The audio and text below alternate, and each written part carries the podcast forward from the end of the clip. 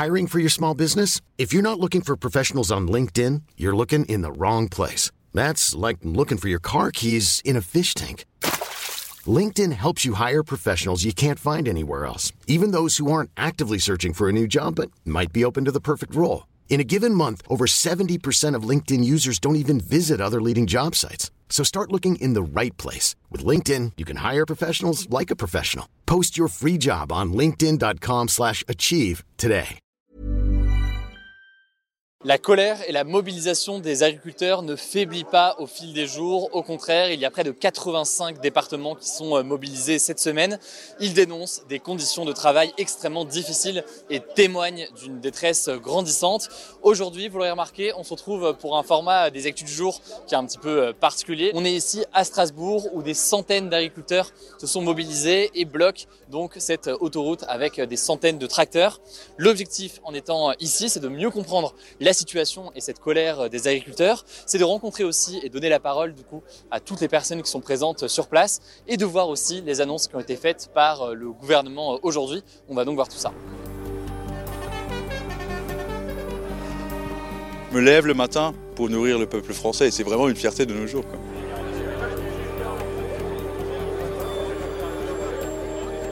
Entre mercredi et jeudi, les agriculteurs ont convergé de toute l'Alsace pour se donner rendez-vous sur l'une des autoroutes les plus empruntées de Strasbourg et dormir directement sur place. Ici, il y a environ 400 tracteurs qui ont marqué l'arrêt sur le bitume. Et parmi les manifestants, il y a de nombreux jeunes qui se sont lancés dans le métier, mais qui s'inquiètent surtout pour leur avenir, qui leur semble aujourd'hui plus qu'incertain. Le consommateur, il n'est pas conscient de ce qu'on fait.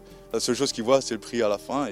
Ça, c'est malheureusement les grandes surfaces qui nous l'imposent. Forcément, le consommateur de nos jours, avec tout ce qui est inflation, il ira vers le produit moins cher. T'attends quoi du gouvernement? Du gouvernement, j'aimerais bien un petit peu plus de compréhension, qu'ils arrêtent de nous imposer autant de normes, autant de paperasse et qu'ils regardent une fois la chance qu'ils ont d'avoir des agriculteurs aussi motivés et passionnés de leur travail et de les mettre en valeur correctement plutôt que d'importer tout et n'importe quoi à des prix exorbitants avec des normes ridicules comparées aux nôtres. Les consommateurs, ils nous traitent de pollueurs, mais avec nos produits phyto par exemple et des choses comme ça, alors que pas du tout, on n'est pas pollueur. Si on, sort les produits phyto, c'est une charge énorme pour nos exploitations. Alors on évite le plus possible, mais au bout d'un moment, le blé qu'on veut récolter, il faut qu'il soit propre à la consommation. Du coup, il faut soigner les maladies. Et malheureusement, c'est avec des prix de, des produits phyto. S'il y aurait des solutions alternatives, on le ferait, mais il n'y en a malheureusement pas. Les raisons de la colère qui ressortent en ce moment chez les agriculteurs, c'est des rémunérations beaucoup trop basses. Il y a aussi des normes environnementales qu'ils considèrent trop contraignantes, car l'accompagnement pour sortir des pesticides, des phytos en quelque sorte, comme disait Lucas à l'instant, n'est pas suffisant selon eux. Et enfin, ils jugent qu'il y a une concurrence déloyale avec l'entrée sur le marché européen de produits qui ne respectent pas justement ces mêmes normes. Beaucoup parlent aussi de la baisse des prix des denrées malgré la hausse des prix. Beaucoup d'agriculteurs vendent à perte avec donc des prix en dessous de leur prix de production et ils n'arrivent pas à se dégager un salaire décent. Avant 2022, euh, le prix du lait était à 30 centimes le litre, ce qui est très très peu. Et donc ça a poussé plusieurs agriculteurs à arrêter euh, le lait. Mais maintenant, euh, la laiterie a décidé d'augmenter le tarif, donc ça fait un peu de bien malgré voilà, les, les, charges et, et tout ça avec des revenus très souvent bien inférieurs au salaire minimum, malgré en moyenne 55 heures de travail par semaine selon l'INSEE, et plus largement une détresse importante. Certains qui sont ici aujourd'hui dépassent parfois les 80 heures par semaine. Agriculteur, c'est le métier où on fait le plus d'heures en France. Qu'est-ce qui t'a poussé à venir ici depuis, depuis hier? Ce qui m'a poussé à venir ici, ben, c'est de défendre l'agriculture française, que ce métier puisse continuer correctement dans l'avenir et que je puisse en faire surtout mon métier dans de bonnes conditions. Ce que j'aime aussi, c'est le matin, j'arrive, je vois les animaux, pouvoir nourrir. Enfin, c'est quand même, on est quand même attaché. Et aussi, quand on est tard le soir dans les champs, voir un beau coucher de soleil, ça fait toujours plaisir en fait. Du coup, pour dormir cette nuit, il y a eu différentes stratégies en quelque sorte. Toi, Robin, tu as décidé de dormir depuis euh, ton tracteur ici? Depuis la cabine, ouais. Au moins, j'étais au chaud. Il n'y avait pas l'humidité. Du coup, c'était quand même un confort. Enfin, c'est différent parce qu'on ne peut pas être allongé euh, comme on veut. Par exemple, de la bétail, on peut être allongé euh, facilement. Tu as, as, posé un sac de couchage là et ouais, tu as, as, essayé de dormir un peu Ouais, voilà, c'est ça, exactement. Et du coup, ce que tu me disais, c'est que pour que les gens comprennent, là, il y a ceci, une bétaillère. Ouais, voilà. Et donc, une bétaillère, ça sert à quoi en temps normal? En temps normal, c'est pour transporter les animaux du lieu d'élevage dans les champs, etc., pour qu'ils puissent pâturer. Et là, cette nuit, il y a des gens qui ont dormi là, c'est ça? Ouais, exactement. Ils se sont, euh, enfin, généralement, ils ont pris des sacs de couchage et ils se sont couchés en long. Et alors, ils ont pu dormir. Enfin, c'est, enfin, moi, je, enfin, pour moi, c'était mieux dans le tracteur parce qu'il n'y avait pas le froid, mais il y a des gens qui préfèrent ça. Du coup, on a pris les, deux, enfin, il y a les deux alternatives. euh. Vous avez réussi à dormir? Ouais, oui et non.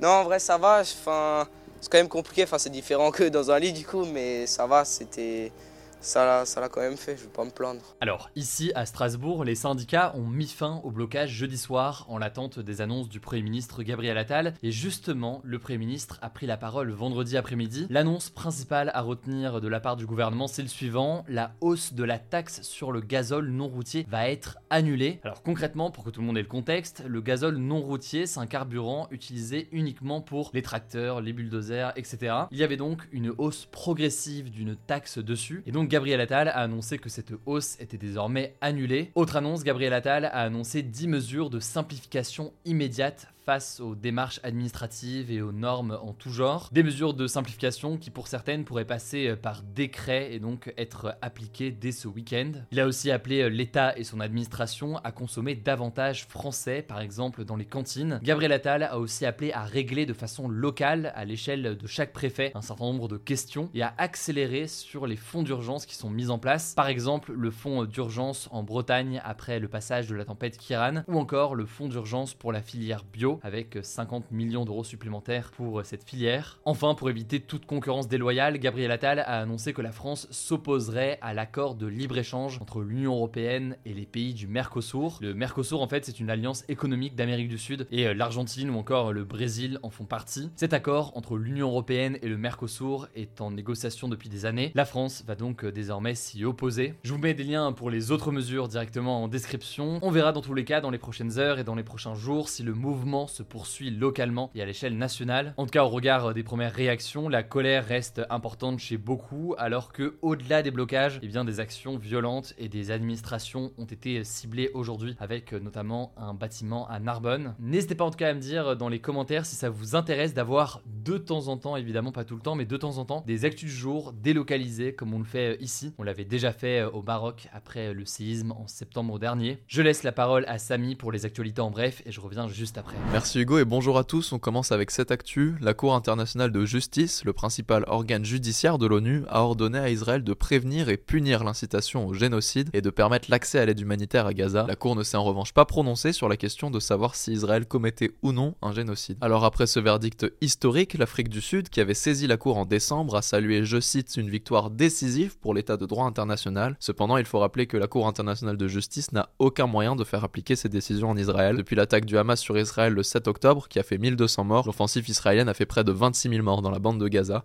selon le ministère de Santé du Hamas, la seule source disponible sur place. Deuxième actu en France, de nouveaux chiffres sur l'immigration ont été partagés par le ministère de l'Intérieur ce jeudi. Concrètement, la France a délivré 323 260 premiers titres de séjour en 2023. Un titre de séjour, c'est un document délivré par un État qui permet à un étranger de résider légalement sur celui-ci pour une période déterminée. Et concernant les expulsions, elles ont quant à elles augmenté de 10% par rapport à l'an dernier. Elles ont dépassé la barre des 17 000 expulsions. Alors ces chiffres ont été partagés quelques heures avant que le Conseil constitutionnel ne censure une grande partie de la loi immigration. Il avait été saisi en fait pour vérifier que la loi votée était conforme à la Constitution française, donc la loi suprême du pays. Au final, 40% du projet de loi a été rejeté par le Conseil et la loi devrait être promulguée par Emmanuel Macron dans les prochaines heures. Troisième actu, aux États-Unis, une nouvelle méthode d'exécution à l'azote a été réalisée pour la première fois au monde ce jeudi dans l'état de l'Alabama, qui est l'un des États américains où la peine de mort est encore autorisée. Concrètement, le prisonnier a dû respirer dans un masque de l'azote, un élément chimique, ce qui l'a privé d'oxygène. Selon le procureur général de l'Alabama, il s'agirait de la méthode d'exécution la plus indolore et la plus humaine connue. Mais pour l'ONU, cette méthode d'exécution inédite et non testée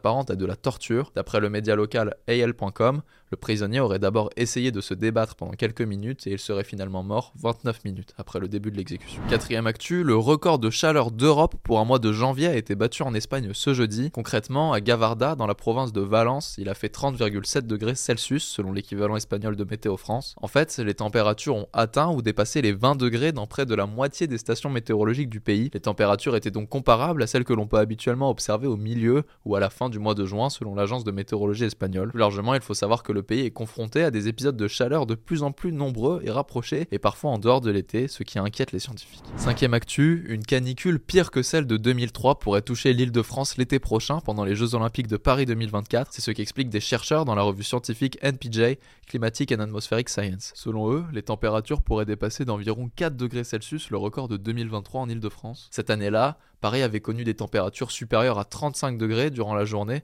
pendant 9 jours de suite, qui avait mené à la mort de près de 15 000 personnes. Alors attention, ça ne veut pas dire pour autant que ce scénario va de nouveau avoir lieu, et il ne s'agit en aucun cas d'une prévision météo, mais les organisateurs des JO ont expliqué travailler sur des mesures spécifiques en cas de forte chaleur. Certaines épreuves en extérieur pourraient par exemple être reprogrammées. Sixième actu, six associations environnementales ont décidé d'attaquer l'Union européenne qui a renouvelé l'autorisation du glyphosate pour 10 ans en novembre dernier. Le glyphosate, c'est un herbicide très controversé qui est utilisé dans l'agriculture il faut savoir qu'il avait été classé en 2015 comme cancérogène probable par l'Organisation mondiale de la santé et il est suspecté d'être un perturbateur endocrinien, donc une substance qui dérègle l'activité hormonale. Mais en septembre dernier, la Commission européenne, l'une des principales instances de l'UE, avait estimé que le niveau de risque ne justifiait pas d'interdire la substance en s'appuyant sur un rapport de l'Autorité européenne de sécurité des aliments. Les associations ont donc demandé à la Commission européenne de réexaminer leur décision. Elle a jusqu'un jour pour donner une réponse. On vous tiendra au courant. Et on finit avec une bonne nouvelle. Des scientifiques ont réussi une FIV, donc une fécondation in vitro d'un rhinocéros blanc du Sud,